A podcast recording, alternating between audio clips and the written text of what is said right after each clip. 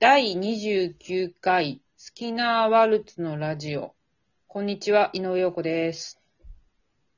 こんにちは、陶芸作家の安井千里です。あ、陶芸作家入れなくてもよかった。よろしくお願いしますよろしくお願いします。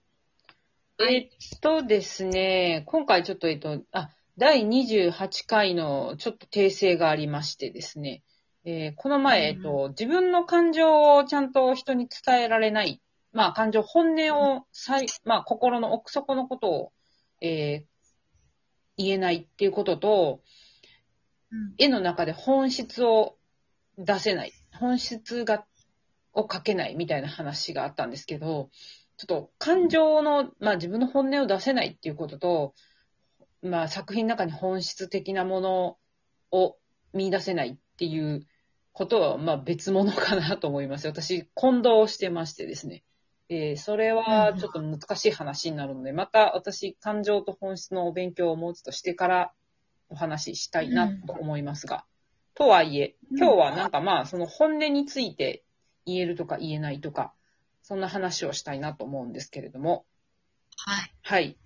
えーなんか、千里さんのちょっと高校時代の話も聞きたいなと思うんですけれども、えーどんな風に過ごされてましたか、そう、私は高校は中学から打って変わって自分の好きなことができる美術家を選んだので、うん。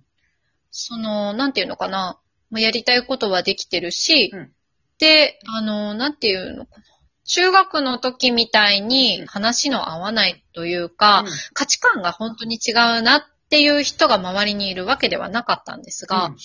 あの、なんていうのとても自由、うざっくりした言い方で言うと自由なんですよね。うんいる子たちが、うん美術館にいる子たちが。囚われない固定観念とか、うんまあ、ルールっていうものに囚われないで、思ったことをやりたいっていうタイプの子が多かったんです。はい。うん。で、私は、その美術家って、ちょっと勉強頑張んないと入れないところだったんで、はいはい。本当小中と勉強を頑張ってきて、内申点も取るために優等生頑張ったんですよね。うんってやってる間に、うん結構ちっちゃい枠にサイジングされてたんですよ。じゃあ、あのね。だから、その、本音っていうのをけ知らない間に、こう飲み込んでいたり、言わないとか、うん言わないならまだしも、うん思ってること自覚してればいいけど、思わないとかも多分、無意識にやってたんですよ。え、ちょっとでも、え、ちょっと待って。中学の時は割と言われたら言い返すとかっていうことができてた？にも。そう、言われたら言い返すっていう、それぐらいはできましたよ。でもそれって、うん本音ってうん、自分、私にとってはですけど、はい。本当に、さっきのちょっと冒頭戻っちゃいますけど、本質にちょっと関わるような、うん隣接するような大事なことだったりする。うん。で、うん、あの、自分の人間性、うん。自分にとって大事なものに関わってくるところなんだけど、だから、なんていうのかな、これ結構難しい問題だな。うん。あの、まあ、さなんだろう。不良とかに何か言われて返すっていうのとは、うんまたちょっとうん。違くって、確かに先生とか、うんなんていうのかな。うん。まあもしかしたら親にも、うん。うん、正直になりきれてない本音言えないこのみたいな。本音っていうのは自分はどうありたいかとかっていう本音みたいなことですか？そうだね、そうだと思います。うんうん。だから、えっ、と、素の自分っていうものはうん。よくわからない。でも、言ったらその美術館にいる子たちは素だなって思ったんですよ。素っていうものが自分の素がわからなかったとしても、うん。周りの子がうん。素だなっていうのは分かったんです。うん作ってないなというか。はいはいはい。うん。伸び伸びしてるなっていう。で、そこにおいて自分はどう自分を素にしていけばいいんだろうとうか。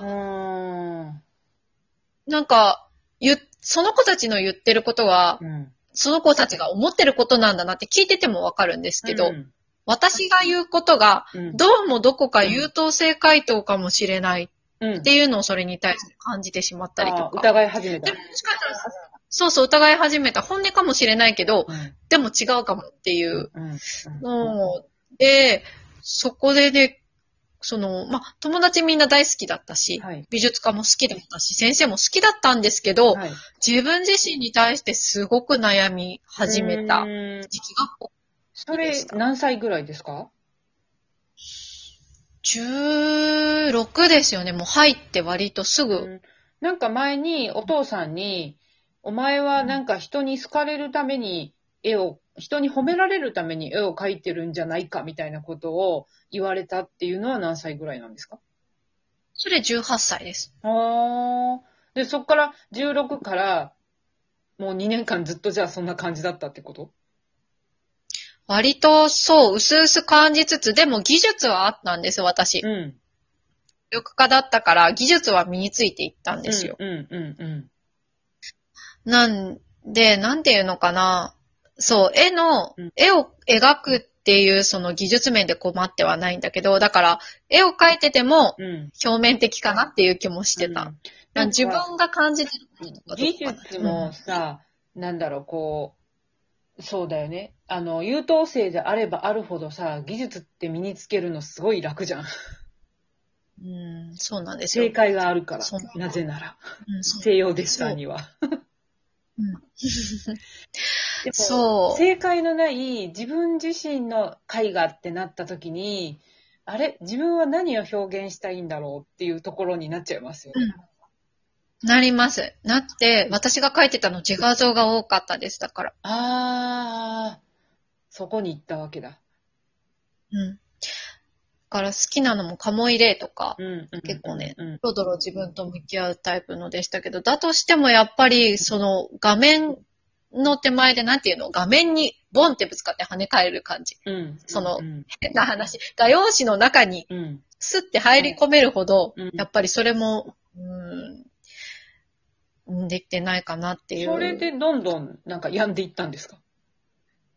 気持ちが病んでるっていう自覚なかったと思います、その時。なんか言っていいのかわかんないけど、大丈夫？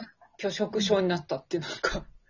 あ、そうそうそう。それはね、あの、その時は、うん自分が太ってるからとか、こう痩せたいからとか、なんか、思春期ってね、体型の変化もあるし、うんそういうところで単純になったのかと思ってたんですけどね、え今から太ってたの？高校に入って、本当に太って、一回すごい太って、何キロぐらい増えたの？そう。えー、でも、どうだろう、56とか？えそんな感じ。今。の千里さんからしたらすごいね、じゃあそれは。うん、あの10、キロ以上だね。購買、購買とかあるから、高校って。うんで、外に買いに行ったりも行けるから、もうずーっと食べてた。それは何？ストレスで？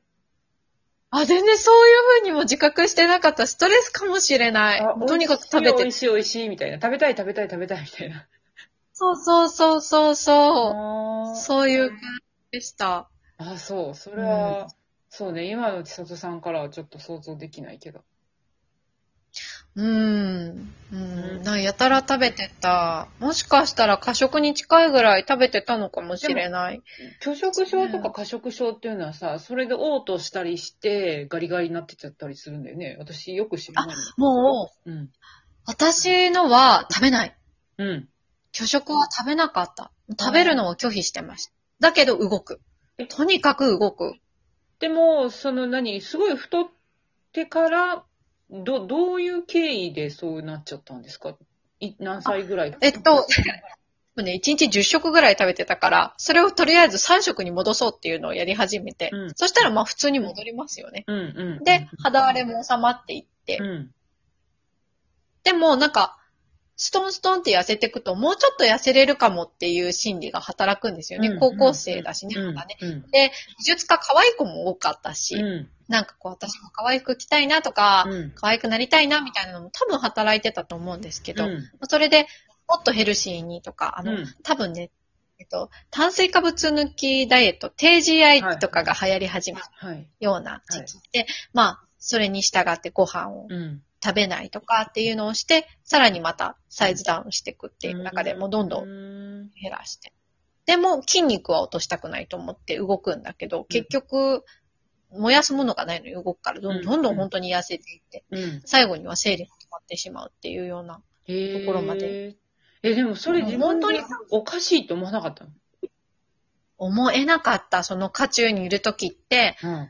大抵そこに行っちゃう子って、その時はもうね、うん。今度体重が戻るのが怖いとか、あ言っちゃうんだよね。もう自分の自信のなさとあ。かうん。の象徴なのかもしれない、そこに行ってしまうのって、だから。その辺はあんまり整理されてないの、自分の中で。自分の中で未だにちょっとなんでそうなったか。整理しきれてないかな。うん。あ、そうなんだ。発端っていうのが、うん多分いろいろ複雑すぎて自分で解明できてない。で、精神科医うん。にもうん。行かなきゃかなって何回か行くんだけど、うんそれでも負けん気なもんだから何か言われた時に、はい。いや、そんなことないはずって思って行くのをやめちゃう。なるほどね。一番悪いパターンだね。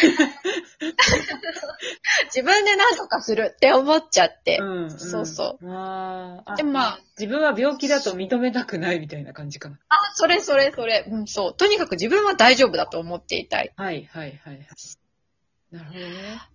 で、そのあたりはだから自分自身っていうところで荒れてました。自分一人で結構ん。病んでるね。周り、そう、病んでただろうね。結構来てた時期かなと思いますね、それはなね。るほどね。あ、そんな話をしてたら割といい。はい。また次回に続きをしましょうということで。ああはい、ありがとうございました。ありがとうございます。